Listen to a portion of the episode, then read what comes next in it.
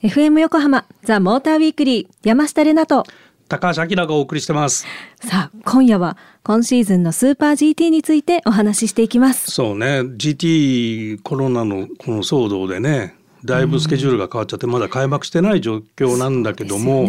わり、かし、えー、つい最近ですか、はい、あの GT アソシエーションの方から新しいスケジュールが出たんでね。7月に開幕するのかな。うん、待ち遠しいです、はい、ではスーパー GT といえばこの方。スーパー GT の公式アナウンサーピエール北川さんと電話がつながっています。ピエールさんはい、どうもこんばんは。こんばんは。よろしくお願いします。今夜はよろしくお願いします。はじめましてですね、山下さんはね。はい、はじめまして、山下里奈と申します。はい、あの、レナさんはあれですか、スーパー GT はじゃあ、はい、ちょっとまだ知らないことがいっぱいって感じですかね？そうなんです。テレビで何度かっていう感じなので、お手柔らかにお願いします。いえいえ、何でも聞いてください。ありがとうございます。では早速お話伺いたいと思います。うん、えー、まずレギュレーションが大幅に変更になったっていうのを聞いたんですけれども、はいその変更点についてとあと GT300 についてちょっと一言いただければと思います。うん、はいえーと、まずあの GT500 については今シーズンからクラス1という規定に、えー、統一をされますので、車両がいくつかの部分で去年とは違うんですね。これみんな新車ですよね。えーそうなんです。高橋さんの言う通り、全部3メーカーが横並びで新車になり、かつ、まあ、高橋さんだったらね、今までホンダはミッドシップでっていうふうにご存知かもしれませんけれど、あの、今年はですね、すべてのメーカー、まあ、3メーカー、レクサス、それから日産、ホンダとあったのが、今年からのトヨタ GR という、まあ、ブランドで、まあ、レクサスから変わりまして、で、トヨタと日産とホンダ。で、これが、まあ、エンジンがフロントについて、そして、え後ろのタイヤで駆動するという、うん、まあ、いわゆるフロントエンジン、リアドライブのシステムに全部統一されたんですね。なので、今まではちょっとミッドチップの NSX に対して、えー、特別に少し車を重くしたりとか、そういったことをして、まあ、バランスをとっていた、そのレギュレーションが、今年は全部横並びでガチでやるっていうのは、まず大きな車両の部分の変更点だと思いますね。あと GT300 という話がさっき出ましたけれど、はい、スポーティングレギュレーションの部分、えー、競技のルールの部分で、去年までは GT300 も GT500 も実はポイントに対して車の重さっていうのがだんだんとこう、ウェイトハンディというシステムで重くなっていくスタイルだったんですね。はい、で、これは従来通り変わらないんですけれども、300の方は1ポイントにかけることの今までは、去年までは2キログラムという重量ハンデだったのが、今年は1ポイントあたり3キログラムという、えいわゆる重くなる方向で、え今度は重量ハンディがつくことになったので、うん、2戦連続優勝を飾ったりとか、はい、2戦連続表彰台を飾ったりとか、うん、そういった好成績を連続するっていうのが、さらに難しくなっている、うん、そういったルールに GT300 はなってますよね。あなるほど、ね、はい、うんあとはフルコースイエローという、これもレースのルールの部分なんですけれども、コース内でアクシデントがあったときに、レースをですね一旦中立状態にするっていう、そういったやり方をするのに、セーフティーカーという選択肢しかなかったんですけれども、はい、これからはフルコースイエローといって、コース全域を時速80キロに制限するよ、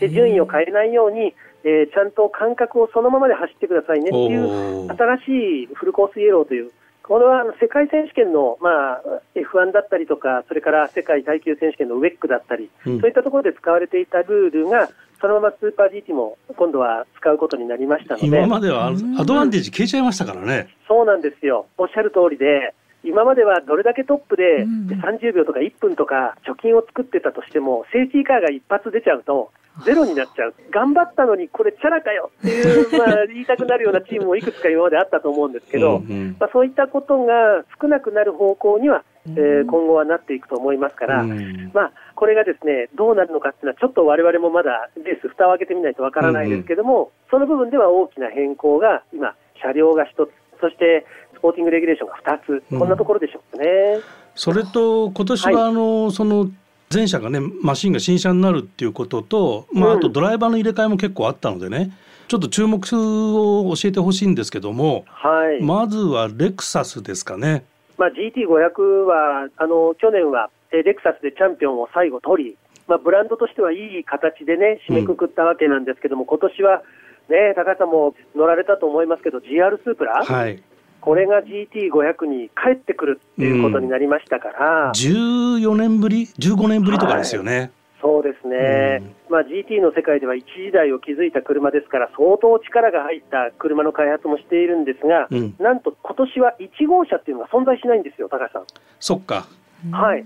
変わっちゃいましたもんね、チームがね。そうなんです。あの去年、チャンピオンを取ったワコーズ 4CR LC500 というその車が今年もワコーズ 4CR というブランドで走るスープラなんですけども、はい、チームを変わりまして、うん、ドライバーは大島和也選手、そして去年 GT500 を経験している坪井翔選手と組んで、うんうんうん、TGR チームワコーズルーキーという新しいチームからエントリーすることになったんですね。こう監督は？監督は高木虎之助監督。おお、そうなんですか。はい。ということで、うん、ちょっと昔のトヨタ時代をよく知る方だと、なんか懐かしい監督も登場するし、ねはい。はい、えー、それからまあチャンピオンがね、1号車じゃなくて14号車っていうのもちょっと驚きですし、うんうん、注目度は高いと思いますけども、結構この坪井選手がね、うん、かなりポテンシャル高いんで、うん。また2年連続、このカラーリングの車がチャンピオン争いするっていうのは十分考えられると思いますね。それと日産なんですが、はい、えー、日産はあまり大きくメンバーが変わってないような感じもするんですが、いかがですか、うん、でもね、高さん、一つお勧めしたいのは、12号車のカルソニック、はい、ここがですね、平峰選手が500に上がって日産で、まあ、次期エース候補みたいなちょっと待遇ですよね。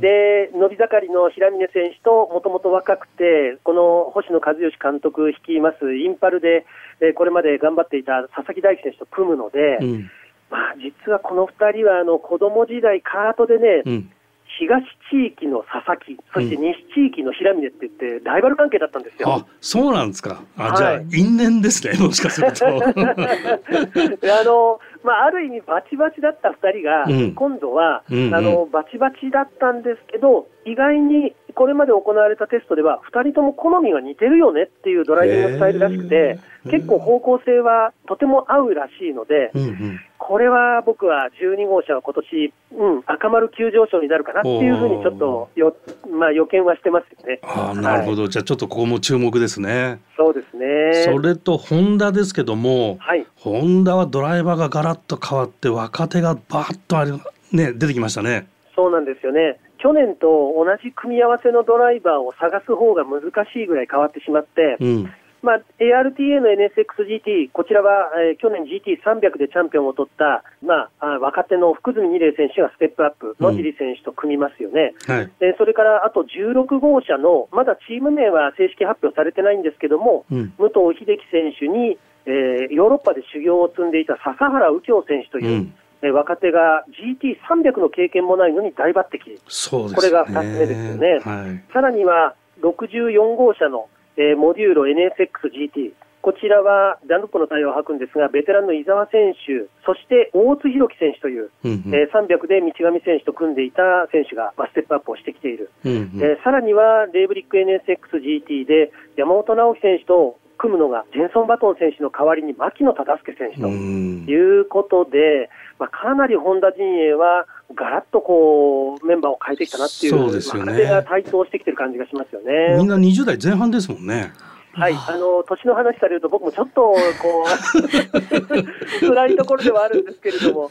うん、まあ、でも海外の実績も豊富なドライバーたちが多いので、うん、まあ、晴れたレースになっても冷静にね、去年も福住選手、そうでしたけども、素晴らしい走りでチャンピオンも取ってますし、うんうん、十分500でも、この若手たちはやってくれそうな気がします。うん、なるほどはい、はい、今年はもう大注目のチームばかりっていうところですよね。そうですね。ああとその、まあはい、ホンダはその車が先ほど説明があったの FR になりましたよね NSX が。そうですね。これテストとかどうなんですか？実は、うん、ちょっとねここだけの話していいですか高橋さん。はいはいはいはい。あのですね。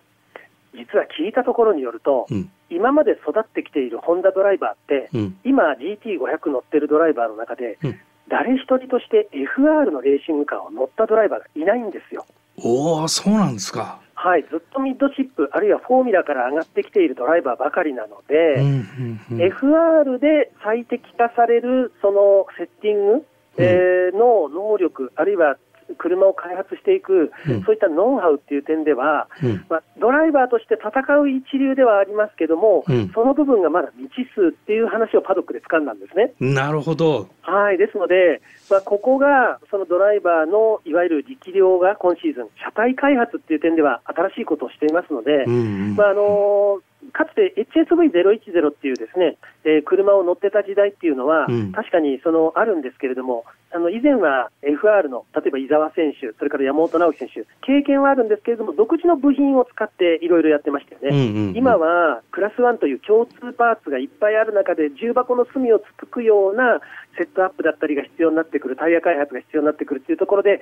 さあ、そういったところ、どこまで、うん、えー、ホンダ陣営がこう車を仕上げられるかっていうところは、ちょっと気になりますよね。なるほどね、この若手いっぱい起用したのも、そういう背景があるんでしょうね。はい、割とあの新しい考えでバンと車を作ればっていう、ちょっとなんか期待感っていうのは、現場としてはあるかもしれませんよね。なるほど、ますますなんか開幕が楽しみになってきましたね。はい、そうですね、僕も早く、あの皆さんの前で、うん、えー、実況放送したいなと、レースを見たいなっていうふうに、もう毎日、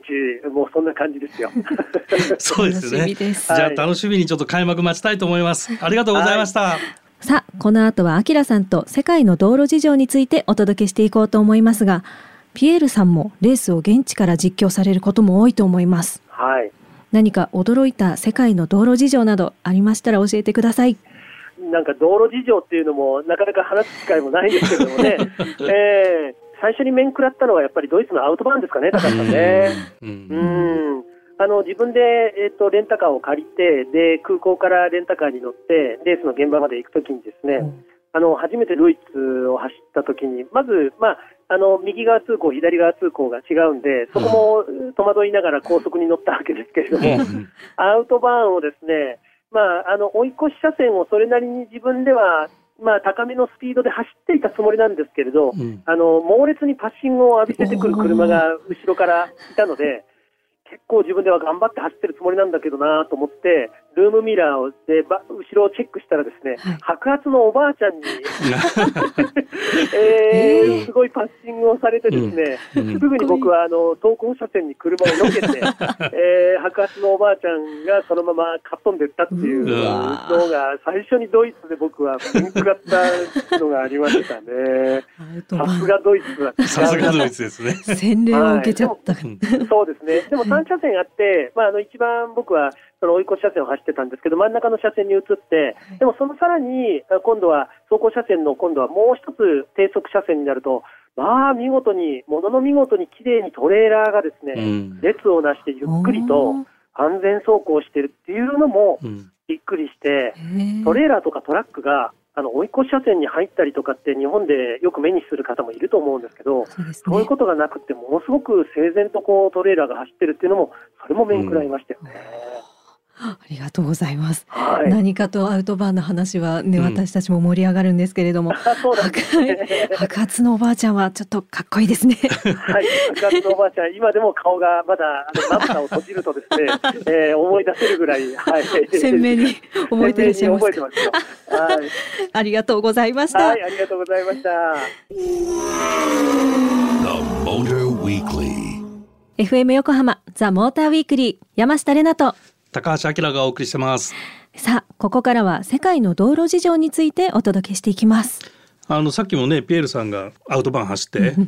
あの白髪の女性にパッシングされたみたいな話あったけど最近ねドイツはね意外と制限速度が設けられてるエリアがすごく増えたかな昔に比べて。あの基本は速度無制限なんだけど あの、うんはい、何かがあると制限するっていうのがあって。はい割とねそういうのが増えてきてるかな。それとね道路工事がすごく多いかな、えー、それはなんでですか、うん、なんででしょうね。それはやっぱ道路傷んでるんだろうけどただ道路の舗装も日本の道路の高速道路の作り方とはやっぱ舗装の仕方も違うらしくて、はい、なんかあの道路の作り方も違うから傷みも少ないとはいうのはあのよく聞く話、まあ、土台にコンクリートが打ってあってその上にアスファルト舗装だって話なのね、はい、で日本はそこまでやってないらしくて、だから大型の積載オーバーが通ってるとアスファルトがへこんできちゃう日本の道路とは事情は違うよっていうのは聞いたことはあるんだけど、はい、まあ、ちょっと正確なところそこよく知らないけども、うん、まあでも工事多いのは多いね。あとね世界の道路事情でいくと中国がもう行くたんびにね激変してるわけ。素晴らしい。で、まあ5年6年前に最初上海に行った時に、はい、クラクション地獄だったのよ。もうありとあらゆる車クラクション鳴らしてるわけ。なんでこんなに鳴らすのっていうぐらい鳴らしてるわけ。はい、で意味は分かんないんだけど、まあね俺ここにいるぜみたいな意味らしいんだけどアピールだったらしいんだけどでそれがまあそんな国どこにもないんでそういうの禁止になったわけね。で禁止になって去年の上海モーターショー4月ちょうど1年前か、はい、にやっぱ行ったんだけどクラクション鳴らしてる車が一台もないの。わ ものの見事に綺麗に。シーンみたいな。シーンみたい。なちゃんとね正しく走ってる。へえ、うん、すごいですね。面白い。すごいルールがしっかり守られてたかな。へえ。それとね、うん、日本でいうとこの原付バイクみたいのがいっぱい走ってんだけど、はい、これがね100%電動。一台もエンジン車いなかった。それもすごいよね。面白いな、世界は。そんなに急激に変わるかね？っていう感じなんだけど。何があったんでしょう何があった？まあまああの電動化するっていうのは中国の今国策なんでね。そっか、うん、だからみんな電動化されてるんだけど。早い。でそれがね、古いバイクもね電動バイクなのね でこれ多分モーターへのコンバートなんだけど、はい、エンジンを下ろしてモーターに乗せ替えてるコンバートなんだけど、はい、とにかく電動車。だからねその56年前に上海行った時は、はいカブって知ってる？オートバイの。カブにさ、はい、ランニングシャツの親父がね乗ってイメージつきます。で、加えタバコでノーヘルっていう親父が走ってたのよ。6年前は。本当にいるんだ、はい、それが去年行った時は皆無、はい、そんな人一人もいないのよ。みんなちゃんと洋服着てる、えー、当たり前か。洋服は着ますけど。へえ急になんか文明が進化した感じが。そうそう。あとはねアメリカは走ったことある？走ってます。私は運転しなかったけど走ったことあります、うんなんか面白い泥汁あった？えっとまずペリカンが飛んでたことには驚きました。あのしかもね、うん、一通なんですけど、うん、あの前からも後ろからもねペリカンが34匹こうわーってちょうど橋の欄干のところを走るんであの車と並走してる感じなんだ、はい、うわーって初めて見ました。なんでいるんだろうと思って、まあ、アメリカはね、はい、やっぱりドイツみたく、その走行車線追い越し車線っていう区別がねアメリカはないんだよね。割とどこでも走っていい感じ。あそうなんですか、うん、で多分アメリカしか見たことないんだけど、はい、 car pools laneっていうのがあるんだけど、はい、あの car pools laneっていうね。 car pools lane、うん、プールってプールね。あのプールするプール、はい、泳ぐプールと同じスペル、はい、 POOLS、はい、あの car pools laneっていうんだけど、これって1台の車に2人以上乗ってれば走っていいと、ドライバーしか乗ってない車は走っちゃダメっていうね。面白い。このカープルラインっていうのねすごいよくできた仕組みで特に西側に多いんだけど、はい、朝の通勤時間帯に要はみんな一緒にあの同じ会社行くんだったら乗り合いで行こうよみたいな車はバッて行けると。で一人しか乗ってない車は渋滞一生懸命我慢するみたいな。へえ面白い。初めて知りました。これなかなかいい仕組みなんで、はい、例えば自動運転みたいなのが出てきた時に、うんうん、あのオートメイティッドライブレーンとかね。なんかそういうのが出てくるかもしれないかなみたいな。画期的です。なんかディズニーランドだとシングルライダーっていうともう一人だけですっていうと優先的に案内されるんですけど、うん、逆バージョンでしたね。あとはねいろんなとこ僕は仕事から走るんで、はい、日本でも面白いのは、はい、岡山県がね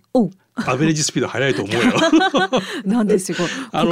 あるからかな。いやわかんないけど 制限速度は日本全国共通だと思うんだけど、ね、走ったフィーリングとしてはね岡山県は速い。